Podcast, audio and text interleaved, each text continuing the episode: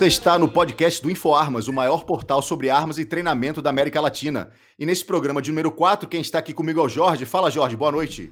Fala, meu grande aranha. Hoje a gente tem um convidado ilustríssimo, um dos primeiros autores do portal InfoArmas.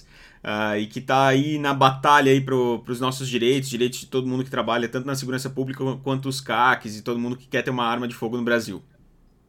Exatamente, convidado de peso aqui conosco, o Marcos Polon, que vai se apresentar. Seja muito bem-vindo ao podcast do InfoArmas, Marcos Polon. Uma boa noite.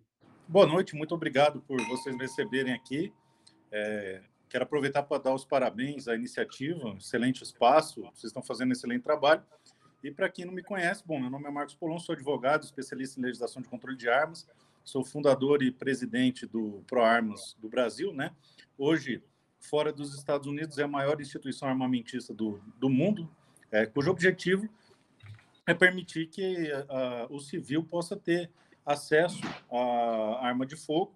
A gente luta por esse acesso e também as forças de segurança pública, porque o que muita gente não sabe é que depois de desarmar o cidadão, o projeto passa pelo desarmamento das corporações, das polícias, né, como já aconteceu em outros lugares do mundo, e, além disso, também do, do, do, próprio exército, né? o que é um absurdo você pensar em um exército desarmado, mas sim, esse é o objetivo dos armamentistas, desarmar inclusive as forças públicas. É, como a gente acredita que não é sobre armas, é sobre liberdade, que tem valores intrínsecos relacionados à liberdade de um povo, o fato de você poder defender sua própria vida, sua família, a gente advoga a tese que é fundamental e o mais fundamental dos direitos que todo cidadão possa ter acesso a meios eficazes de exercer sua legítima defesa. É, fazendo um, uma volta ao tempo aí, né, um retorno ao tempo, por que, que a gente está chegando nesse nível agora? O que, que aconteceu com o nosso país? Que você falou uma coisa que é extremamente grave e salta aos olhos realmente: é o seguinte, desarmar as Forças Armadas ou reduzir o acesso a algum tipo de, de, de armamento ou das forças policiais também o que, que aconteceu em todos esses anos, porque eu sou da época que a gente compia na Mesbla, né? E nossos pais tinham acesso ao 38, aquele catálogo que existia na Mesbla, em todo no MAP, em todos esses tipos de loja, né? O que, que aconteceu nesses 30, 40 anos que a gente saiu de um, de um, de um ponto ao outro, né? Diametralmente oposto, a chegar ao ponto de querer é, tirar as armas das Forças Armadas ou reduzir o acesso, enfim. Cara, o que aconteceu foi o seguinte: nós dormimos, né? Nós somos a maioria. O, o, cidadão de bem, é, os pagadores de impostos, o homem que quer ter a sua casa, a sua família, e nada além disso, quer poder defender sua vida, defender seu patrimônio, a vida dos seus filhos. É, é, essa maioria ela é silenciosa porque ela tem que acordar cedo para trabalhar e não tem tempo para ficar fazendo protesto queimando pneu na rua. E nós ficamos focados em fazer esse tipo de coisa. É, como que eu vou dizer para você? Eu passei anos da minha vida focado em trocar de casa, trocar de carro, pagar a escola dos filhos, pagar conta. Enquanto isso, o nosso país estava sendo assaltado. O que acontece é que esse sono, é, por obra de Deus, vamos dizer assim, é, deu, deu uma pausa, as pessoas estão começando a se conscientizar e compreender que é fundamental lutar por esses direitos. Sempre o brasileiro tem o vício de falar assim: bom, comigo não vai acontecer e assim foi em 2003 para os atiradores esportivos, colecionadores, caçadores, que acharam que não seriam atingidos, que a classe que poderia ter se mobilizado naquela época. E a grande maioria simplesmente não se mobilizou. E agora, por conta dessa omissão, nós estamos pagando um preço muito caro. Qual é esse preço? É de estarmos na iminência de sofrer um desarmamento absoluto no nosso país, onde só bandidos vão poder ter acesso a armas. Polão, você tocou num assunto muito interessante e é importante a gente contextualizar o nosso ouvinte agora. O que está acontecendo no nosso país nesse exato momento acerca do acesso às armas de fogo? Bom, o que acontece é fruto de um movimento internacional, tá? A maioria dos países livres está vivendo isso, que é infestar as cortes supremas com ativistas políticos. E nós vivemos hoje um momento do ativismo judicial, porque eles perceberam que pelas vias democráticas eles não conseguiriam fazer as alterações progressistas que eles pretendem no tempo que eles pretendem. Então, você vê hoje, por exemplo, os tribunais superiores do mundo todo legislando. É, você tem um movimento hoje nos Estados Unidos, por exemplo, de algumas determinações do Biden que são frontalmente contrárias à segunda emenda, sendo legitimadas pela Suprema Corte Americana. Você vê o nosso país, é, os ministros do Supremo criando crimes que não existem. Então, por essa razão, é, tendo observado que a grande maioria da população é favorável ao direito de acesso às armas, principalmente no que diz respeito à posse, eles viram que, por via legislativa, a proibição absoluta de acesso às armas seria inviável. Então, buscaram, via judiciário, é, atingir essa proibição absoluta. O que, que, tem acontecido? Aquela retórica de que não vai se proibir em absoluto, que contrariaria o referendo de 2005. No entanto, a estrutura do voto do Faquin é, não só é, constitucionaliza o R-105, que foi uma vontade do fascista Getúlio Vargas, um grande ditador, é, pai do desarmamento no Brasil, como também viabiliza em absoluto até a aquisição do mero 380. O que as pessoas não entendem é que a partir do momento que você vincula a aquisição de arma à demonstração de efetiva necessidade, você inviabiliza a simples aquisição em todo o território nacional. Então, na verdade, você está falando o seguinte, que é um movimento com característica mundial, é, coadunado por redes sociais também, obviamente tem o um aspecto jurídico, né? Como você falou, os tribunais, enfim, é, coadunado com as redes sociais, que hoje em dia está cada vez mais complicado, né? Vídeo Informas que teve que ser criado com essa para combater isso aí, através do próprio ProArmas também, através desse apoio. Então é uma coisa orquestrada com um viés ideológico pesadíssimo, né? Exatamente. A ideia é essa. O, o, se você pegar a análise do própria Lei de Controle de Armas do Brasil, que indevidamente foi apelidada de Estatuto de Armamento, você vai perceber que o principal objetivo é impedir que o cidadão sequer saiba que ele tem direito às armas. Tanto que tem lá como penalidade de multa, até 300 mil reais, divulgar conteúdo armamentista na propaganda. E o que aconteceu? Por conta da descentralização da comunicação, foi um fenômeno muito interessante, foi o que viabilizou a eleição do presidente Bolsonaro, é, a, a, grande mídia perdeu o monopólio da informação. Por essa razão, na internet, nós começamos a divulgar conteúdo armamentista, com que fez que o povo se interessasse e entendesse que tem sim direito de acesso às armas, coisa que a maioria das pessoas acreditava que era impossível no Brasil por conta do trabalho da grande mídia. Então você percebe que se tem um artigo proibindo a propaganda para que as pessoas não tenham conhecimento, e agora, através das redes, a gente leva esse conhecimento e os deputados é, desarmamentistas, primordialmente da esquerda, vêm no movimento de tentar criar uma lei para impedir isso aí, você observa que é uma grande luta de informação. Foi muito interessante você citar o, a questão das é, redes sociais e a tendência ideológica inquestionável que eles têm, é, que definitivamente é progressista e desarmamentista, que são expressões praticamente sinônimas, porque, infelizmente, é, hoje nós vivemos uma guerra de informação e é, essas empresas que nós somos intrusos no ninho, né, trabalhando dentro delas, visam principalmente tolher essa informação e impedir que essa informação chegue ao usuário final. Tanto que você pode hoje no YouTube falar de qualquer atrocidade, desde uso de droga até práticas é, é, de desvio de conduta bem, bem pesados, assim, vamos colocar crimes bem pesados, mas se você falar de arma de fogo, você tem seu alcance reduzido, ou se você falar de qualquer pensamento conservador, você vai experimentar o seu alcance reduzido, porque o objetivo deles é realmente tolher essa informação. E isso não é só no Brasil que acontece, são em vários lugares do mundo. E como eu disse, não contentes em restringir a informação, não contentes em manipular é, os resultados das eleições de vários países, eles agora é, usam o judiciário para fazer com que suas pautas progressistas avancem. Não, e é interessante, né, Polon? Como o pessoal acha que é questão de. Ah, é, é pessoal do, do chapéu de alumínio, que isso é conspiração mundial, que é coisa falsa. E, e, é interessante como a gente consegue ver nas claras o que está acontecendo. Tu, semana passada, participou de um podcast no sobrevivencialismo, no canal Sobrevivencialismo, e no meio da live foi desmonetizado o, o podcast. Exatamente, exatamente. E o, o que, que acontece? As pessoas é, se comportam assim porque é muito mais confortável você negar a dura realidade do que trabalhar com ela. É quase que um instinto negacionista para que as pessoas tenham conforto moral. Porque, partindo do pressuposto que você conhece o que está acontecendo, é, iminente, é, é, é, fundamental que você reaja. E as pessoas que têm medo de reagir, que têm medo de, de, de enfrentar isso aí, muito também por conta das consequências do desarmamento, porque um sujeito desarmado ele perde a capacidade de reação, e não só a reação armada, mas a reação ideológica, é uma realidade que, que, que, infelizmente, é comum. É mais fácil negar que nós estamos sendo vítimas de, de, de um projeto de destruição do nosso país do que buscar lutar contra isso aí. E o interessante, Paulão, que você falou sobre a questão da liberdade, é, coincidentemente hoje um amigo entrou em contato comigo e ele, ele se mudou de um apartamento e agora vai morar numa casa e ele falou o seguinte, olha, Aranha, eu queria saber aqui qual o processo para fazer a aquisição de uma arma, para ter a, a posse dessa arma, né? E aí eu conversei rapidamente com ele, ou seja, é, ele quis agora lançar mão da opção de ter uma arma para proteger a sua família dentro da casa, porque antigamente ele morava num apartamento, e optou por não ter. Só que agora ele quer por optar a ter essa arma. E a gente vai perder esse direito, né?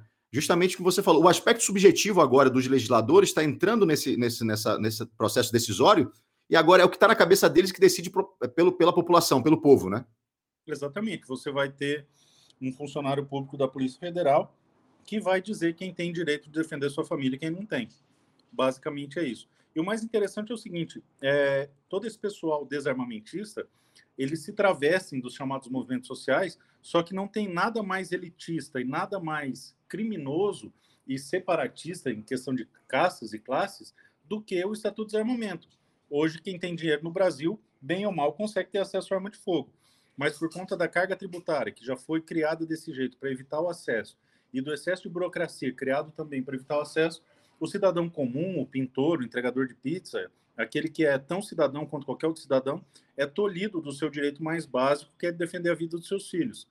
E o mais interessante é que quem levanta as bandeiras para tolher desse cidadão esse direito fundamental são os que se dizem defensores dos movimentos sociais. Né, Paulo? E é até engraçado a gente ver isso, porque hoje os, os estados que são mais pobres, que têm as pessoas mais pobres, né, uh, os índices de desenvolvimento humano, tudo menores no Brasil, são os com maior carga tributária sobre armas de fogo. São os, os estados mais inseguros também. A gente hoje tava, teve um lançamento da fabricante nacional a gente estava comparando preços entre os estados. E a gente vê um estado, por exemplo, Santa Catarina, uh, que é um estado extremamente armado, é o estado por, per capita mais armado do país, uh, com um ICMS extremamente não é que seja extremamente baixo, mas é o mais um dos mais baixos do país, uh, com uma arma por lá, aquela arma em X lá, uh, 6 mil reais, e a gente olhava um estado como a Bahia, que é um estado muito mais pobre, que passa por muito mais insegurança, e a mesma arma custava 10.500 reais, uh, por causa da carga tributária. Então é um absurdo essa exclusão Uh, principalmente das pessoas mais pobres, uh, com mais dificuldade a terem segurança, porque um rico vai lá, com, pega uma segurança privada, a gente vê até os nossos ministros, né? Uh, que pregam tanto desarmamento, mas estão lá com 20 seguranças armados, com as melhores armas possíveis e imagináveis, com o melhor treinamento possível e imaginável, coisa que a maioria da população não tem direito nenhum de ter, né? Exatamente. O que, que acontece? É, na Bahia, por exemplo, só o ICMS ultrapassa 40%. E é uma grande é, idiotice, porque o pessoal acaba comprando armas nos estados lindeiros, nos vizinhos. Isso só prejudica o Estado. Mas por quê? Porque é uma carga tributária exclusivamente ideológica. Não tem a menor, é, é menor sentido de manter isso aí, por conta dos governos é, que cuidam né, dos pobres e deixando os pobres cada vez mais pobres e mais é, inofensivos e desarmados e indefesos. É aquela história. É, os progressistas, né, o pessoal da esquerda gosta tanto de pobre que os multiplica, né? Quer que todo mundo fique pobre. É interessante, Polon, que você. Eu, tô, eu tenho acompanhado uh, o seu trabalho e tenho acompanhado essa, essa, essa correria que você tá, cada hora tá num lugar, cada hora gravando um vídeo de improviso, etc. E, e pede ajuda do pessoal para poder dar um apoio, porque é difícil ser exército de um homem só, basicamente, você tá com a cara na vitrine nesse momento, né? Mas é, o, o, impressionante é porque a gente conseguiu um progresso muito grande né, nessa última eleição, em termos de acesso a, a armas de fogo, E de repente, em vez dessa, disso estabilizar para que a gente comece a discutir de uma forma madura e séria, porque parece que uh, esse outro lado que não gosta de discutir de forma madura e séria, eles se, se utilizam daquele uh, do manto do monopólio da virtude, né? Somos todos muito bons, Sim. vamos cantar Imagine, nos dar as mãos e etc. Sim. E a gente chegou numa fase interessante para o nosso país, sobre o que a gente passou alguns anos atrás, e de repente tudo isso vai por água abaixo né? Ao ponto de a gente. Eu, eu, lembro que você falou uma frase interessante, você falou assim: a gente vai voltar a 2003, alguma coisa do gênero, assim, você comentou, né? É, fica até pior, porque as restrições vão vir muito mais pesadas, a simples aquisição fica ameaçada. O que a gente observa é que eles usam números e pesquisas é, mentirosas, fraudulentas, tá?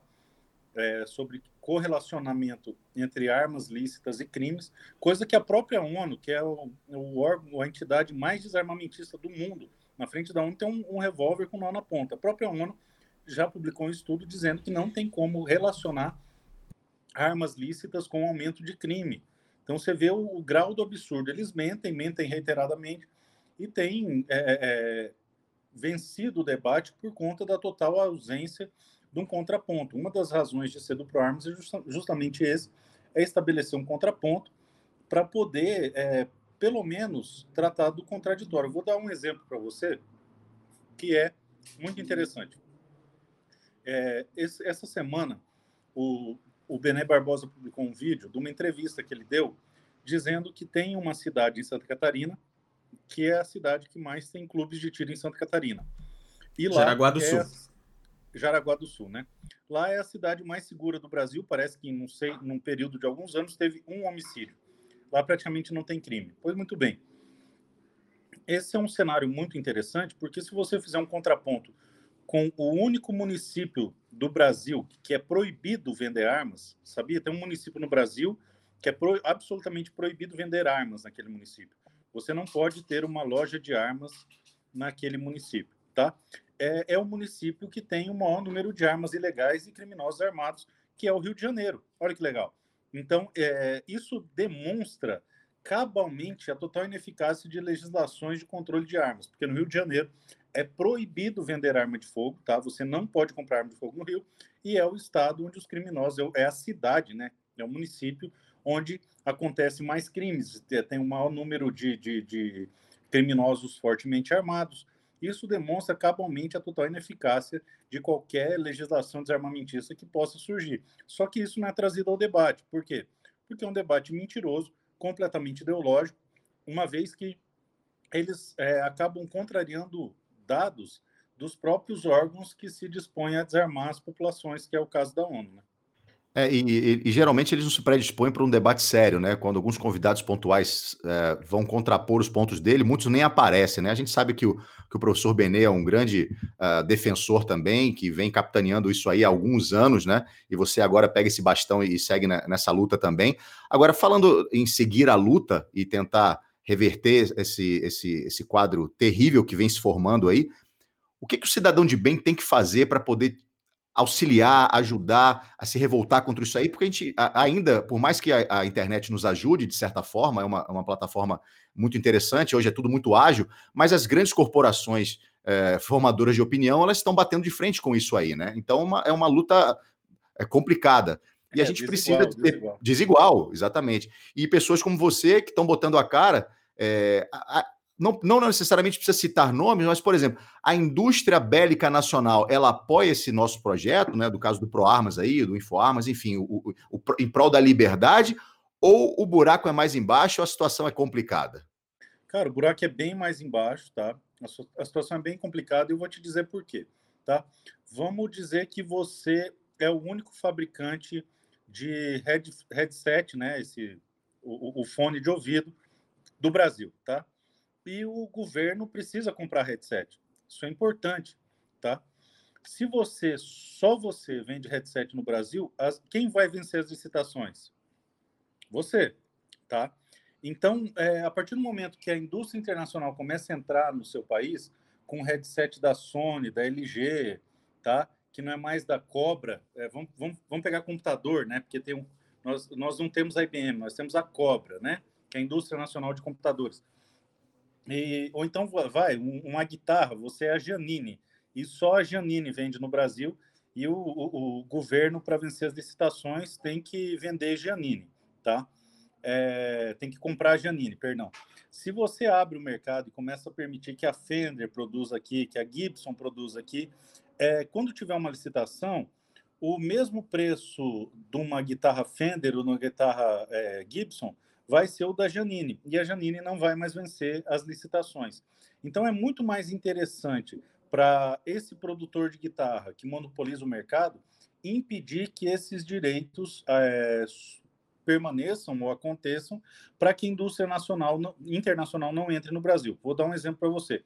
É, porque que nós conseguimos comprar Fender e Gibson é, em praticamente qualquer loja de instrumentos musicais do Brasil, ou uma bateria da Peer, por exemplo, porque tem muita gente que toca e gosta disso, é entusiasta, e aí ainda existe mercado para Janine? Existe, mas se tiver uma licitação, ela perde, porque a gente sabe que esses outros produtos são de uma qualidade infinitamente superior. Então, imaginemos que seja proibido tocar guitarra no Brasil, estão vindo para cá. E aí a Janine volta a ser a dominante nos certames públicos, nas licitações. Então, transportando isso é, para a nossa realidade, imagina uma situação em que nós temos no Brasil o segundo maior mercado para se adquirir a guitarra, tá? E assim também nas outras coisas. É, ser, é o segundo me melhor maior mercado de venda de armas do mundo. Pois muito bem, se você proíbe essa venda, as indústrias internacionais não vão vir para cá. Não vão montar polos aqui, porque não pode vender e ninguém vai montar toda uma estrutura aqui só para vender para o governo. E aí, o que, que vai acontecer em última análise? É que nas licitações, o governo vai só comprar a Janine, porque não existe uma concorrente aqui para tratar disso aí. Então, é, talvez por essa razão, a indústria nacional de guitarras não tenha interesse em apoiar um movimento que tem como um dos motes principais a abertura de mercado. Então, respondendo à sua pergunta, a indústria nacional não apoia ProArmas, não tem interesse em apoiar ProArmas, deixou bem claro que nem se recebesse um milhão de dólares não associaria o nome ao ProArmas. Lembrando que na reunião que eu tive com a indústria nacional, eu fui a convite, tá? me convidaram para ir lá, eu paguei a passagem do meu bolso, o hotel do meu bolso, é, não fui eu que pedi audiência, na ocasião, eu não pedi nada, como nunca pedi para ninguém. O Jorge, que me conhece já há alguns anos, sabe que eu não peço. As pessoas que se propõem a me ajudar ajudam porque querem. Então, eu acredito que talvez seja por isso que a indústria nacional não entenda que é muito mais interessante nós termos um mercado civil pujante do que restringir a sua produção aos certames públicos. Você entendeu?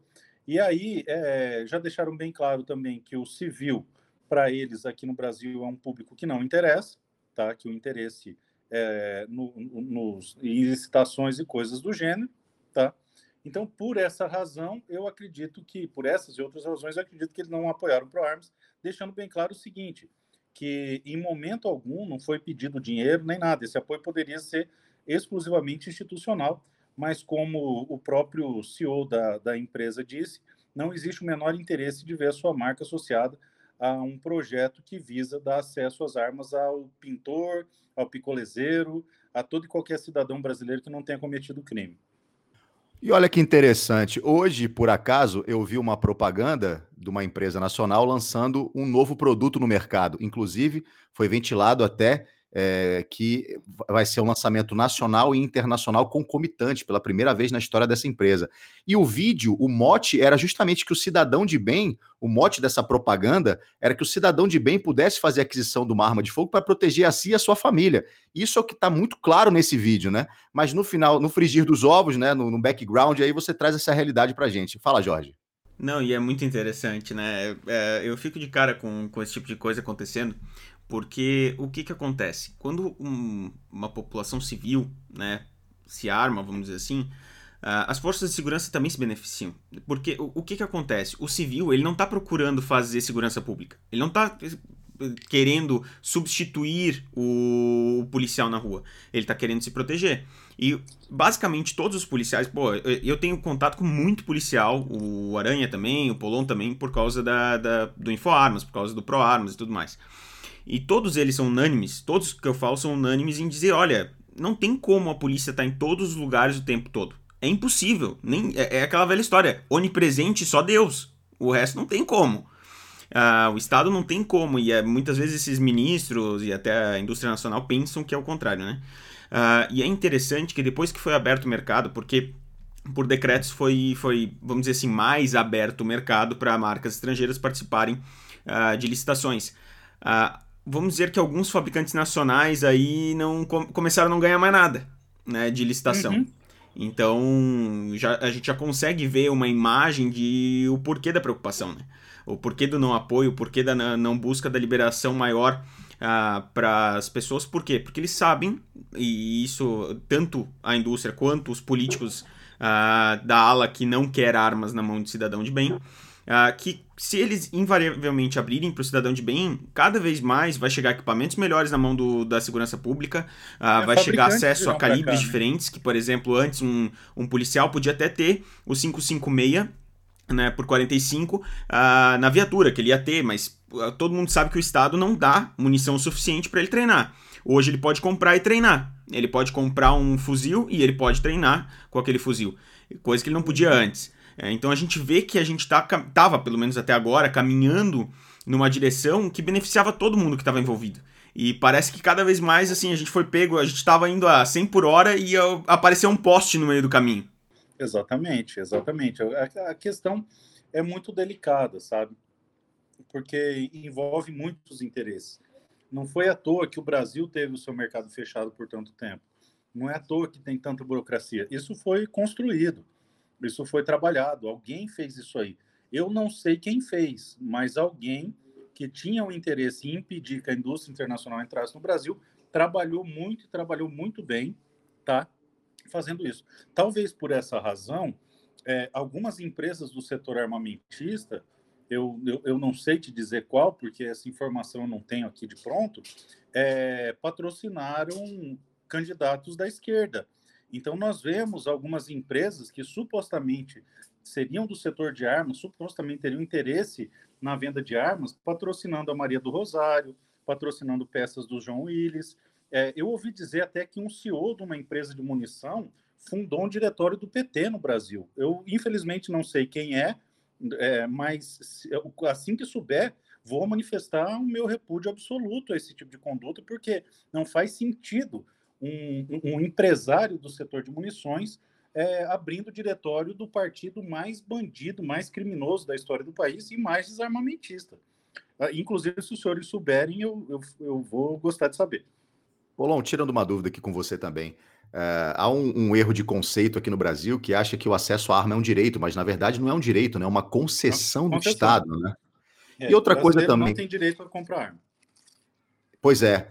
E outra coisa também, como é que você vê é, o futuro, se essa sua bola de cristal está com a bateria cheia, o que, que vai acontecer com todas essas pessoas que fizeram aquisição de armas de fogo, independente do calibre, se arma longa ou arma curta, enfim, no futuro, se passar essa, esse pesadelo aí que está sendo discutido agora? Cara, é, eu aprendi no quinto ano do ensino, ensino, médio, né, que é na quinta série, né, depois com 11 anos de idade, hoje é o sexto ano, né, quando eu tive a minha primeira aula de história. E aí o professor de história falou uma frase muito interessante, que quem não conhece a história está fadado a repeti-la.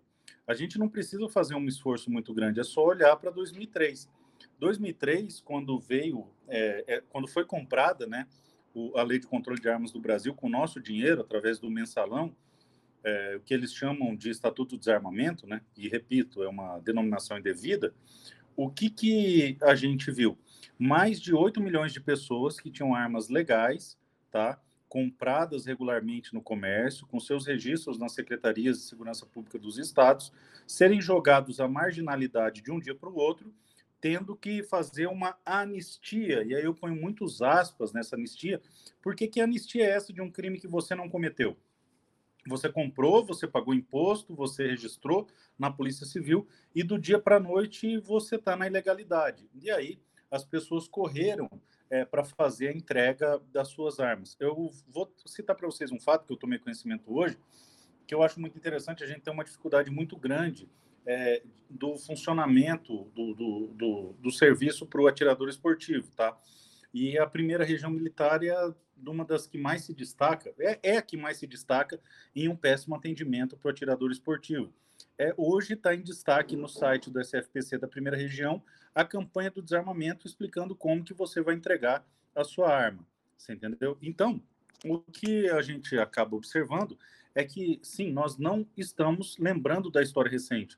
Todo brasileiro foi jogado na ilegalidade. E muito em breve, se não fizermos nada, se não nos organizarmos, se não estivermos imbuídos em busca de um só propósito, todos seremos jogados na ilegalidade. Eu vejo muita gente falando: ah, não vou entregar, não vou entregar. Mas o que, que adianta? Você não vai ter munição, você não vai poder treinar. Você entendeu? É, bem ou mal, o, o, o, Exército, a Polícia Federal sabem a arma que você tem. E se o seu CPF for comprometido, e se sua vida for comprometida, caso você não entregue?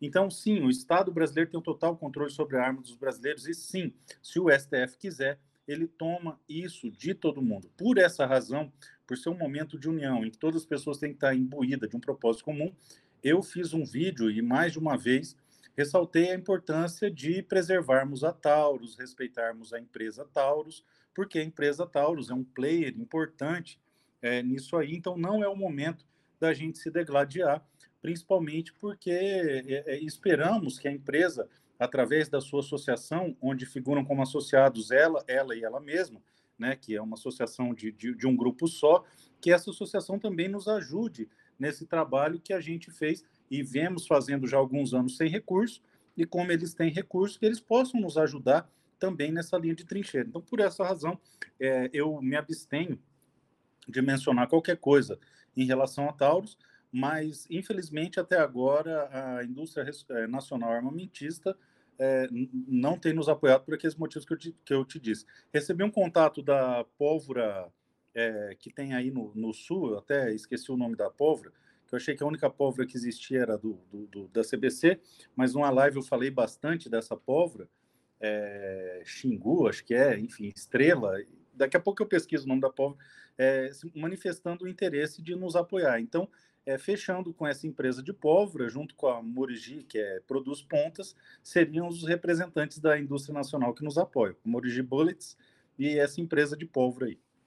Paulão, aproveitando isso que você explicou agora, vamos, vamos uh, comentar um, algo que a gente estava comentando nos bastidores também, mas vamos trazer para a gravação agora. Você comentou nos bastidores que, mesmo você capitaneando e fazendo esse combate, né, você teve alguma resistência também de pessoas que são a favor da liberdade, são a favor do acesso às armas de fogo, mas parece que não queria entrar nesse embate político, não queria uh, uh, travar essa guerra junto com você, ou pelo menos no aspecto ideológico. Né? Isso é, é até contraproducente, né? É, na verdade, é um pouco mais complexo, tá? São pessoas que, em última análise, elas são contra a verdade. Elas pretendem que o acesso seja só delas, como um privilégio, como tem sido já há bastante tempo. E essas pessoas entendem que o fato de se esconder, se acovardar e não se manifestar seja o melhor remédio. Muitos eu escutei falando, é, o melhor teria é, sido não ter feito nada. Pois muito bem, o, o, estamos onde estamos porque não fizemos nada por muito tempo, tá? Então foi justamente a covardia dessas pessoas que deveriam estar capitaneando isso aí que nos trouxe onde nós estamos, tá? Você vê, eu não sou é, dono de loja, não sou presidente de clube, o Jorge também não é dono de loja, não é presidente de clube, e nós estamos comprando a briga porque nós entendemos que ou nós defendemos o direito de acesso às armas no nosso país ou a gente vai virar uma Venezuela. E por outro lado, é, tem muito, tem alguns clubes que eu conheci e alguns restrito mesmo, que é só uma elite que tem que ter direito de acesso às armas e que isso tem que passar despercebido dos desarmamentistas. Acontece o seguinte: não fui eu que me tornei presidente da República falando do tiro esportivo, da caça e do colecionamento. Não fui eu que me tornei presidente da República fazendo arminha com a mão.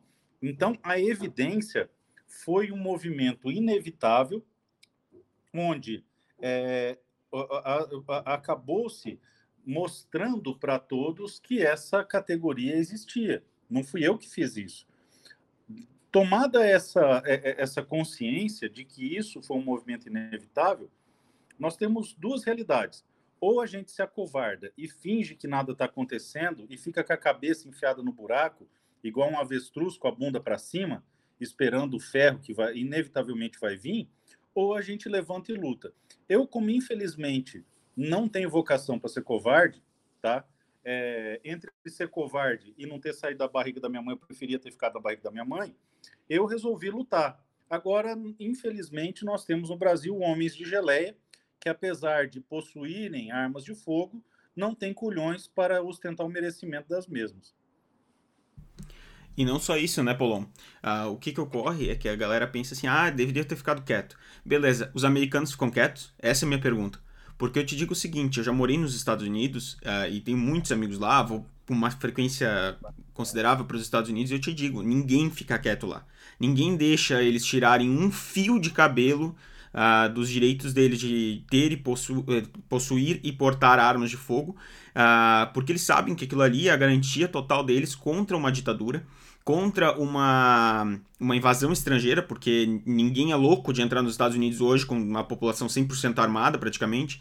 Uh, ele sabe que é aquilo ali que garante o direito deles de livre expressão, que, aliás, a gente não tem no Brasil, porque se a gente falar a palavra errada sobre a pessoa errada, a gente vai preso, né? Sem julgamento e sem nem acusação, porque uh, tem gente no Brasil hoje que está presa sem nem saber por quê, praticamente, porque não Sim. por Sim. um júri que, que é ao mesmo tempo uh, julgador uh, e acusador e também é o, o jurado todo. Então, uh, existe uma, uma coisa que as pessoas erram muito aqui no Brasil de serem passivas demais. parte do que tu falou antes de uma cultura que foi construída né, aqui no Brasil uh, com, esse, com esse intuito de pacificar as pessoas, eu acho que até a, certo ponto, uh, não sei se seria a palavra correta, pacificação da, das pessoas, mas uma aceitação quase cega uh, da situação que elas estão, tipo assim, ah, eu não posso fazer nada para mudar minha situação, Uh, vou continuar assim, a questão das armas vai continuar assim, eu preciso continuar assim.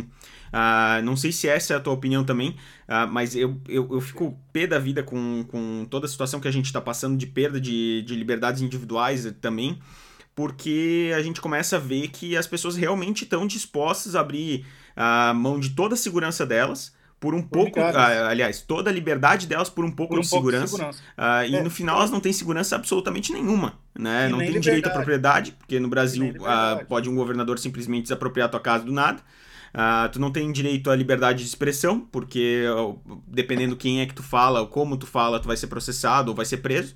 Uh, tu não tem liberdade de culto, porque tu não pode na igreja uh, rezar no, no, no, domingo. Então é uma coisa assim que não é só sobre armas, como tu falou, é sobre liberdade mesmo. Exatamente. Por exemplo, tem um amigo meu que ele trabalha no setor têxtil, tá? Ele tem empresas do setor têxtil. E se o governo resolver falar que ele não pode mais produzir, que ele vai ter que empenhar todo o trabalho dele para fazer máscara, e que essas máscaras vão ser expropriadas pelo governo, e talvez um dia ele receba uma indenização justa, e é interessante o conceito de justiça que o Estado tem, ele paga um décimo daquilo que ele te deve, né? O... Isso acontece no Brasil. Aconteceu com respiradores, aconteceu com oxigênio, pode acontecer com o setor têxtil, pode acontecer com qualquer um. É, qualquer propriedade hoje no Brasil é fragilizada. Não existe no Brasil uma proteção a um dos direitos mais básicos do ser humano, que é o direito à propriedade. O que, que acontece? Nós temos uma tradição no Brasil de subserviência, obediência cega e dependência do Estado.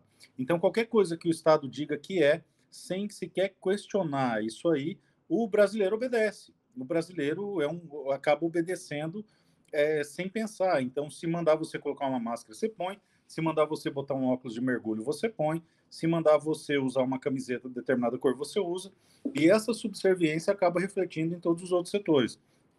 A questão de armas é a questão mais crua e mais evidente disso, porque o cidadão que decide comprar uma arma, ele decide romper com esse sistema de subserviência.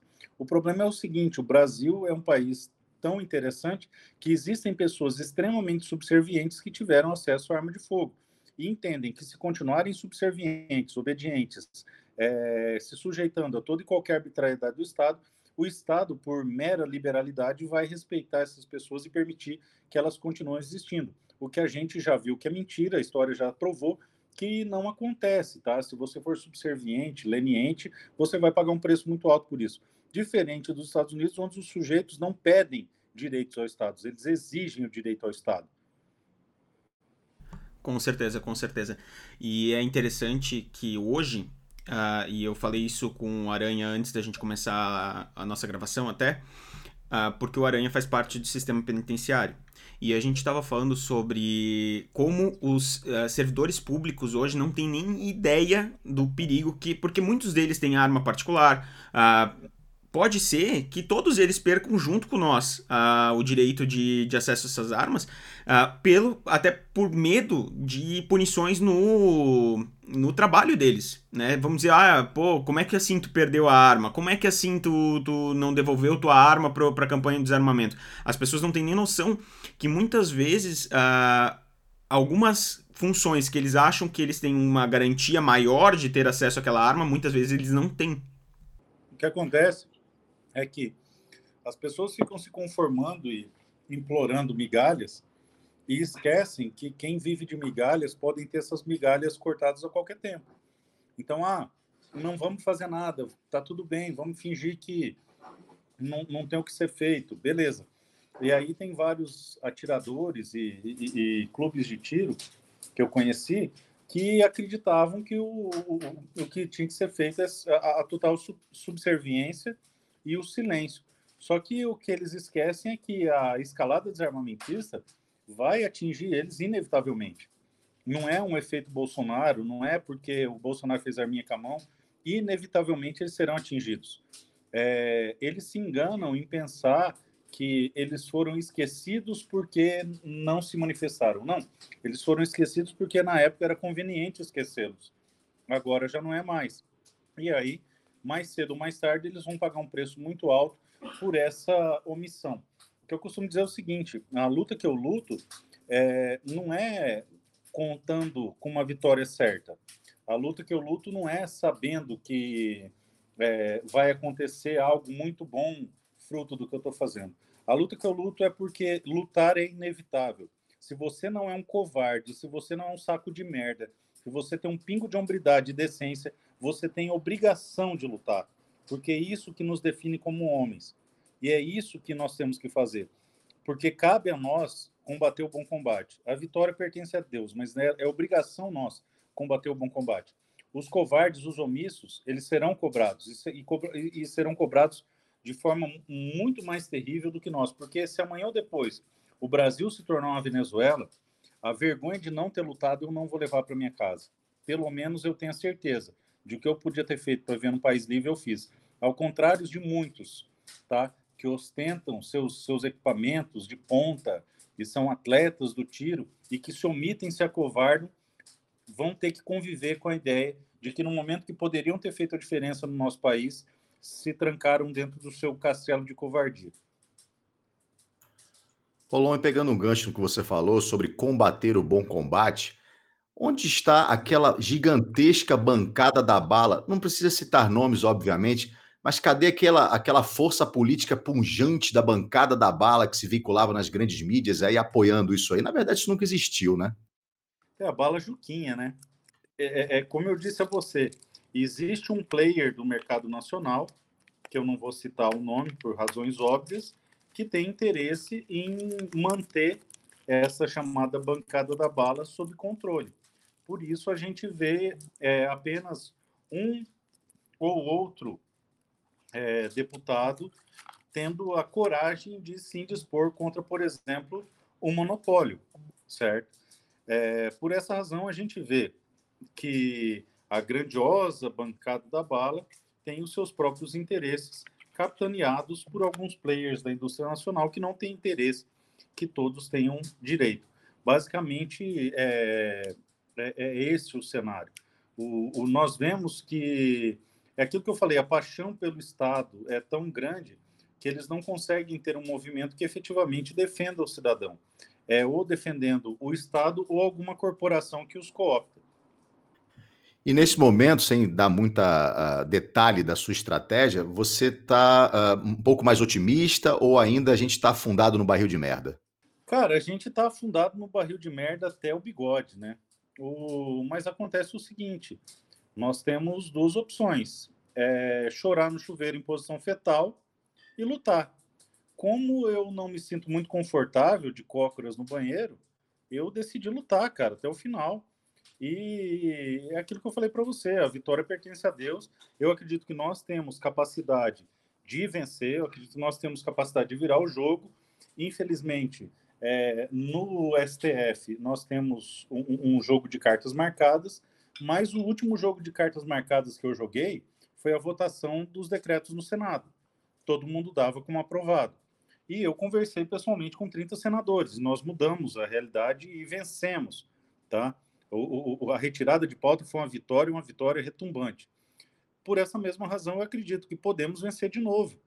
A, a partir do momento que a sociedade compreendeu o risco desse voto, que os políticos compreenderem o risco desse voto, que os, é, é, é as pessoas que integram o agronegócio compreenderem o risco desse voto, nós teremos uma força política é, terrível, uma força política incontrolável. Por quê? Porque se é, perseverar a orientação da Rosa Weber e do Faquin, o agro pode esquecer controle de javali, esquece. Defesa da propriedade rural, esquece. Então, ou o agronegócio acorda e nos acompanha nesse momento terrível, ou eles sofrerão é, consequências ainda piores do que o tiro esportivo. Por quê? Porque o atirador esportivo, se ele tiver é, perder o direito de praticar o seu esporte, beleza, ele não pratica o esporte, vida que segue. Agora, o produtor rural perdeu o direito de ter armas para defender sua propriedade, para fazer o controle de javali, que só dá para fazer com calibre restrito, Aí acabou, meu amigo. Aí você vai plantar lavoura para o javali comer, aí você vai formar fazenda para sem terra invadir, porque você não vai ter como se defender. Então, é urgente que a sociedade compreenda a gravidade da situação que nós estamos vivendo, porque mantendo-se os entendimentos da Rosa Weber e do ministro Fachin, nós estaremos a um passo de um regime ditatorial no Brasil aos moldes do que aconteceu na Venezuela e está se desenvolvendo e acontecendo na Argentina. E aí, para a gente entrar na parte bem prática sobre isso, foi muito bom você citar alguns exemplos. Polon, cita alguns exemplos para a gente é, do que vai acontecer de fato. Esse exemplo prático, por exemplo, você trouxe do, agro, do agronegócio, é, dos, dos, atiradores esportivos também. O que está acontecendo uh, nesses bastidores de forma prática, para quem está ouvindo a gente entender de fato qual é a gravidade da situação? Cara, se a gente não vencer essa batalha, nós vamos chegar numa situação em que ninguém mais pode comprar arma no Brasil tá? Ninguém mais. Nem calibre restrito, nem calibre permitido. Ponto. É isso que vai acontecer. Além disso, todos terão que devolver as armas que têm, tá? Simples assim. Então, é fundamental que a gente se una e lute. E outra, tem muita gente perguntando: ah, com toda essa instabilidade, compra ou não compra? Compra, cara, compra. Essa é a grande diferença. Nos Estados Unidos, quando o Estado ameaça invadir uma liberdade individual, todo mundo vai para cima. Aqui no Brasil fica todo mundo acovardado. Ai, não vou comprar uma 9 milímetros, porque senão o papai Estado vai vir tomar. Essa é a hora de comprar, essa é a hora de tornar inviável para o Estado qualquer tentativa de tomar isso da gente. Inviável. Ainda que eles pretendam pagar 100 reais por arma, que é o que eles costumam fazer, a ideia é ter tanta arma, mas tanta arma no Brasil que o erário não tenha 100 reais para dar por arma. Porque nesses moldes nós teremos força política para evitar isso aí, tá? É, eu vi recentemente um clube de tiro elogiando o PT porque o prefeito do PT viabilizou a criação do clube de tiro e o clube divulgou uma foto com o prefeito com a camisa Lula livre dentro do clube, dizendo que a política é isso, a política é aquilo. Cara, eu até concordo que a política não tem que ser levada por paixões. Mas quer fazer um, um bom serviço? Faça com que a pauta armamentista seja tão relevante no Brasil a ponto da esquerda não mais nos atacar. Então, já que esse clube de tiro tem acesso a um prefeito do PT, fala para explicar para ele que é, é para o Lula parar de fazer ataques aos atiradores esportivos, porque não adianta o prefeito lá do Rio de Janeiro, de Mongaguá, acho que é um, o nome do, do lugar, não, é um lugar lá no Rio de Janeiro. Não adianta o prefeito ter ajudado a abrir esse clube se todos os clubes vão ser fechados quando o Lula ganhar. Então não faz sentido é, um clube de tiro apoiar um prefeito do PT porque ele abriu, porque no, no final das contas o PT vai fechar todos os clubes do Brasil. Outra crítica que eu recebo muito é que nós temos que nos afastar do Bolsonaro, que nós temos que ter uma identidade afastada do Bolsonaro. Meu amigo, o único político no Brasil que defende o direito de acesso às armas hoje se chama Jair Messias Bolsonaro. E uma coisa que eu aprendi cedo é o seguinte: ou você apoia quem está te apoiando, ou você é um grandíssimo filho da puta. Então, é, o apoio ao Bolsonaro não é por paixão ideológica, não é porque eu acho ele lindo, não é porque eu quero casar com ele. É uma questão de sobrevivência. Ou a gente defende e apoia o único que está nos apoiando, ou nós seremos massacrados. Ah, mas isso aí é usar o movimento é, é para coisas políticas. Muito longe disso, tá? Então, o, antes de fazer essa crítica, liga para o Lula, liga para o Ciro Gomes e para essa putada toda e fala para eles pararem de desarmar a população e atuarem como desarmamentistas. Dessa forma, é, o apoio nosso vai ser exclusivamente de pauta e não vai apoiar efetivamente político nenhum. Mas hoje nós temos, infelizmente, um único nome que defende o direito do cidadão ter acesso às armas, e esse nome chama-se Jair Messias Bolsonaro, e enquanto essa for a realidade, eu vou apoiá-lo. Polon, para falar em apoio, é, qual é o tipo de apoio que o ouvinte que está nos prestigiando agora pode dar para que essa causa aí tenha, tenha mais corpo, tenha mais força? Né? O ProArmas, a gente sabe do Informas, a gente vai falar sobre isso daqui a pouquinho, mas para o ProArmas, como é que uh, o cidadão de bem pode te apoiar para que você possa capitanear ainda essa, esse combate tão, tão difícil nesse momento? Cara, o que, que acontece? Quem entrar no site proarmasbrasil.com.br, tem um link lá onde pode se tornar membro. Tá? Para se tornar membro, o custo é de R$ reais por ano, é o preço de duas cervejas por ano. Você se torna membro, isso me ajuda bastante. Existem outras plataformas de doação, quem quiser doar mais, fica à vontade porque se hoje eu tivesse uma autonomia financeira razoável, eu poderia ter toda uma equipe de advogados me ajudando, uma equipe de pessoas me secretariando, é, e eu poderia me concentrar em, em, assuntos estratégicos. Infelizmente, hoje eu tenho que bater o escanteio e correr para cabecear, e graças a Deus a gente tem feito bastante gol assim. É, imagina quantos gols nós não faremos com uma equipe formada, uma equipe boa, coisa atuando nisso. Inclusive, é, para você fazer qualquer atuação nos tribunais superiores, a gente sabe que os escritórios que têm esse acesso começam cobrando a bagatela de 2 milhões de reais. Eu não vou tirar esse dinheiro do meu patrimônio pessoal, mesmo porque eu já empenhei mais de 600 mil do dinheiro meu, dinheiro do meu escritório, para poder tocar o ProArms, tá? Eu não vou desembolsar 2 milhões do meu dinheiro para tocar isso aí, não nesse momento.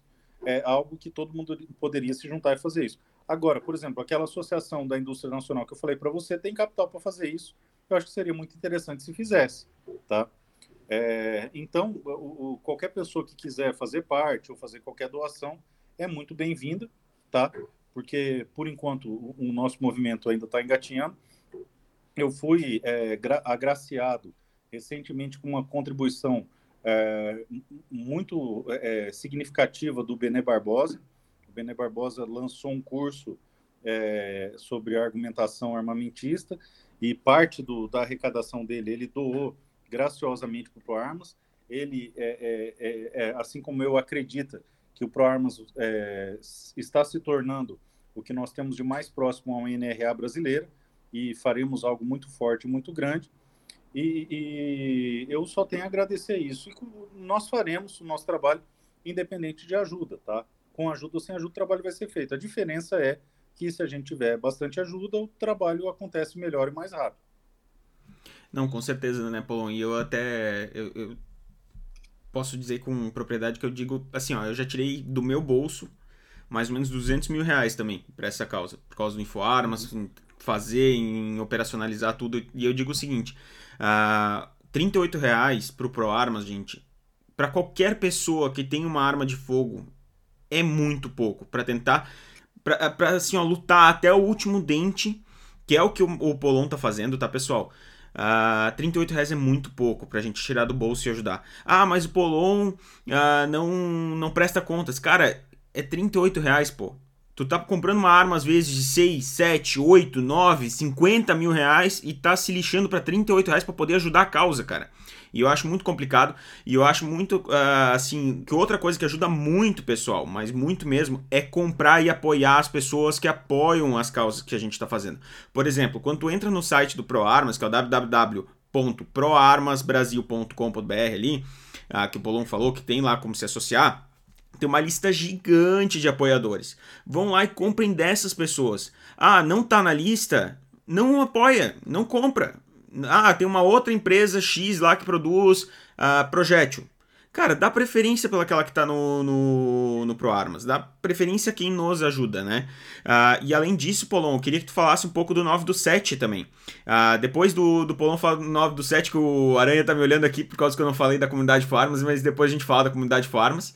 Uh, mas eu queria muito que o Polon falasse do 9 do 7, que é uma pauta importantíssima pra gente fazer diferença agora nesse, nesse curtíssimo prazo.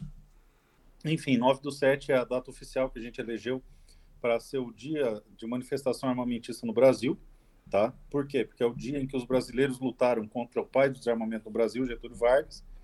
E o ano passado foi muito bonito, esse ano vai ser muito maior. E espero que todos se conscientizem e vão para o 9 do 7. É, por mais que, ah, é caro, não sei o que, cara, é, três treinos que você deixa de fazer já custeia a sua ida para o 9 do 7 e você vai estar defendendo o direito seu, do seu filho, dos filhos do seu filho, dos seus filhos poderem é, ter acesso às armas que você tem hoje. Isso está tá bem ameaçado. Então é fundamental estarmos todos presentes. Isso faz uma diferença enorme, tá? O ProArmas antes do 9 do 7 é um, depois foi outro. Todo o acesso que a gente não tinha aos parlamentares mudou depois do 9 do 7, então é fundamental estar todo mundo lá.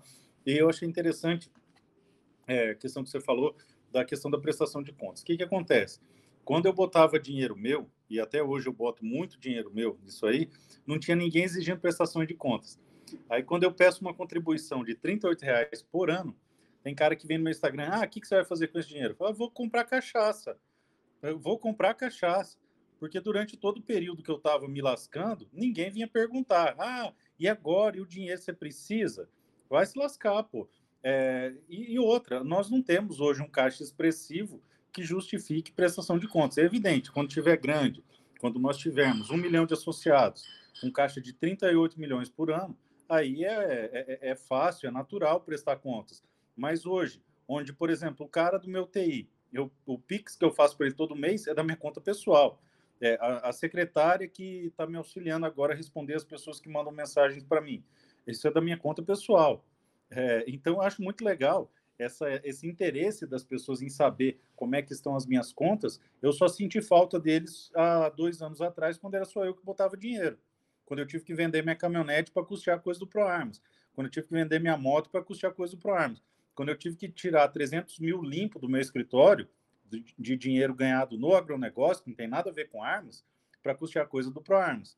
É muito interessante. O mais interessante é o seguinte: o sujeito é, vai fazer uma doação de R$ reais e aí ele quer que eu passe exame de sangue, exame de próstata, é, tipo sanguíneo e tal, tomografia, estatuto. Cara, é 38 reais, velho. Vai te fazer falta? Não dá. Simples assim, não dá, tá? Fica numa boa aí. Ah, mas eu quero ver o estatuto. Beleza. Liga no cartório do quarto ofício de, de pessoas jurídicas aqui do Mato Grosso do Sul, de Campo Grande, e paga as taxas lá e obtém o estatuto e lê, porque ele é público.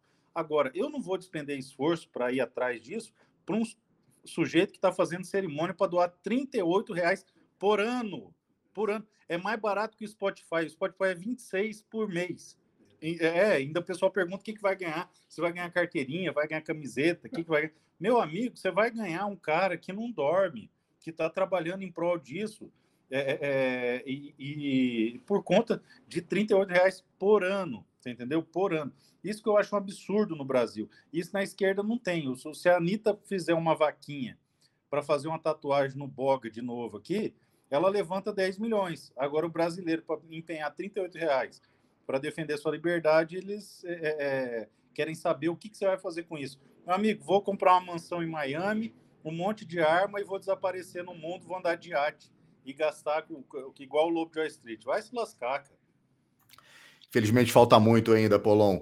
E pegando um gancho no que o Jorge falou sobre acessar o site proarmasbrasil.com.br, dá uma olhadinha lá nas empresas que apoiam, e o Jorge falou, consuma né, se possível, dessas empresas que apoiam o ProArmas. E você, a gente nem falou aqui sobre questão de geração de emprego, né? Quantos empregos são gerados por essa indústria de treinamento, de insumo, de material, de pessoas que, que, que gostam do assunto, que né, se retroalimentam desse tipo de, de, de, de assunto, enfim, né? É um, acaba adotando como um estilo de vida também. A parte esportiva também, que a gente citou de uma forma muito ampassã aqui, muito rápida, mas é uma indústria gigantesca que, num estalar de dedos, como você mesmo falou, vai voltar ao que era 2003, né? Vai deixar de existir. É, hoje nós temos aproximadamente 10 mil empresas no setor, gerando aproximadamente 2 milhões de empregos diretos. A decisão do STF vai, da noite para o dia, acabar com tudo isso aí, numa situação econômica extremamente frágil do nosso país. É muito complicado, né, Paulo? Muito complicado. Uh, e eu gostaria de convidar o pessoal também a conhecer a comunidade InfoArmas, tá? A comunidade InfoArmas é o que faz com que a gente consiga estar aqui, que a gente consiga estar fazendo todo o material, uh, tando, deixando a parte cultural, que é a parte do InfoArmas também nessa, nessa guerra ideológica, vamos dizer assim. Uh, o que, que a gente faz? A gente tem o portal InfoArmas, que ainda continua com todos os artigos gratuitos uh, feitos pelos maiores especialistas do Brasil nos assuntos. Uh, e para a gente manter esse, esse portal, é, tem um custo, obviamente, e tem um custo de a gente fazer todo esse material. Então, o que, que acontece? A gente surgiu com a comunidade Formas. A comunidade Formas, é o, a gente brinca que, como a gente falou, é o Gunflix, né? Que é o serviço de streaming dos viciados em armas de fogo e liberdade. Uh, e lá dentro a gente tem treinamentos, tem reviews, tem tudo sobre balística, sobre defesa pessoal, sobre defesa com lâminas, defesa residencial, uh, recarga de munição. Só de recarga de munição a gente tem cinco cursos lá dentro e eu estou fazendo mais um, estou criando mais um. Uh, e é a comunidade Informas que faz com que a gente possa estar aqui conversando, fazendo esse podcast aí, viabilizando tudo. Uh, a gente tá desde o começo com o Polon, eu me lembro quando eu liguei pro Polon, logo no início, uh, da, do InfoArmas, o Polon ainda não nem existia ainda o ProArmas na época, né, Polon? E a gente falando e o Polon dizendo, não, eu vou apoiar, não tem, eu vou apoiar. E desde lá eu sempre digo que não importa o que, que aconteça, ah, não importa se a gente tiver bem ou mal, eu também vou apoiar o ProArmas, também vou apoiar o Polon na divulgação do conteúdo. A gente sempre tá ali junto divulgando quando vai ter a live, quando vai ter alguma coisa. A gente manda pro Telegram, manda para todo mundo que tá participando da comunidade ProArmas. Ah, e a gente tenta ajudar o máximo possível aí também, porque é, é complicado. A gente sabe que se depender da mídia tradicional ou até das big techs, a gente não vai, ninguém vai ver nada. É, ninguém vai chegar a esse conteúdo ou ao conteúdo do Polon. Então a gente está aí lutando essa contra a maré uh, e com certeza tentando auxiliar vocês aí no, no ProArmas. É, uh, passo o bastão aí pro meu amigo Aranha, que tá. É. Aí eu, é, é engraçado, gente, quando a gente grava com, com imagem porque a gente consegue ver a carinha do, do, dos outros ali. Então a gente sabe quando é. é. que alguém quer falar e tal. E é muito interessante. Eu acho que a gente vai mudar isso aí, Aranha. E todos a partir de agora vão ter participação com vídeo, cara. Pô, mais legal. É, legal, é legal. E a verdade muito é que ou a gente se junta ou vamos ser massacrados, cara. É, além de ser muito mais legal, é muito mais fácil também, né, de gravar assim. E aproveitando então o gancho, uh, o site é o proarmasbrasil.com.br. Lá você tem todas as informações referentes à associação. Você tem também aí o canal do Polon, Marcos Polon, com dois L's, no YouTube. E você tem também o Instagram do ProArmas, que é o Pro Underline Armas, que está uh, ah, disponível também no Instagram. Então não dá para dizer que não está fácil de achar, não dá para dizer que você não consegue localizar. Apoie essa iniciativa realmente, porque eu acho que a, a frase que abre aqui o banner no, no, no site, Polon, é, é a mais perfeita possível para essa situação não é sobre armas, é sobre liberdade, é sobre o direito de optar se querer ter ou não querer ter. Mas o problema é quando você proíbe essa questão da liberdade, esse acesso, aí você determina a regra do jogo e por aí não vai, não, não vai mais para frente, né? Exatamente, a ideia é justamente essa. É a possibilidade do cidadão poder decidir se quer ou não é, é, ter acesso a meios aptos à legítima defesa. É a possibilidade do povo se autoafirmar como um povo livre é a possibilidade de é, nós compreendermos a descentralização do, do, da força é, é, é, de defesa da, da, população e do indivíduo.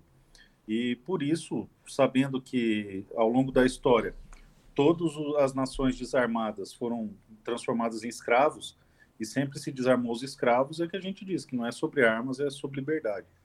Mas eu acho que é isso, pessoal. O... A gente já está com o quê? Com uma hora de podcast? Né? Uma hora e sete minutos. Excelente. O, acho que é por aí. O, e vamos marcar de novo, pô. Com certeza, novo. com certeza. Foi, foi e é legal. legal, pessoal, que quem não conhece, uh, o Polon participa do Tribalistas, tá? Que é uma live toda semana. Uh, toda quinta, é quintas-feiras, quinta. né, Polon? Uh, é. quintas-feiras à noite. Uh, fica rotacionando entre três canais do YouTube e é bem interessante que o pessoal assista porque uh, acaba trazendo coisas que estão acontecendo naquela semana, discussões, problemas que a gente está tendo com o sistema do Exército, por exemplo, CGCorp. Uh, tem informações que são muito importantes para todo mundo que tem arma de fogo aí e é bem engraçado também. Eu vou dizer que eu dou umas boas risadas quando eu estou assistindo.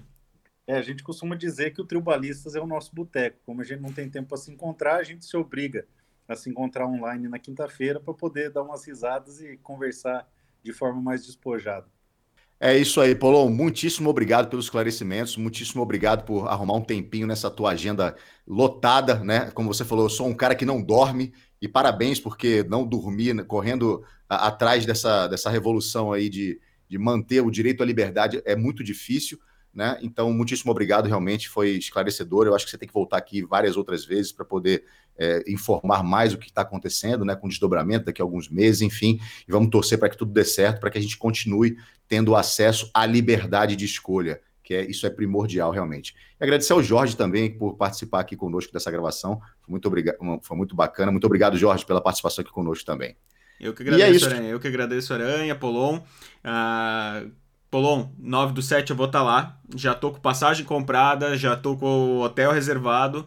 A menos que caia um meteoro em cima de mim, eu vou estar tá lá. Certeza absoluta. É, Nem que eu tenha que ser igual aquele cara que foi de né? ônibus 20 horas lá para chegar no, em Brasília no passado, mas eu vou estar tá lá. Pode, pode contar comigo. Show de bola, show de bola. Vamos estar tá junto lá. Valeu, pessoal. Forte abraço. Forte abraço. É isso aí, ouvinte. E acesse o nosso site infoarmas.com.br e tenha mais acesso a mais informações aqui. Ó. Eu vejo aqui Humberto Wendling já falando sobre uh, cheque de arma, parte 1, enfim. É uma comunidade enorme feita para você ter acesso a bastante informação aqui. Um forte abraço e até o próximo programa.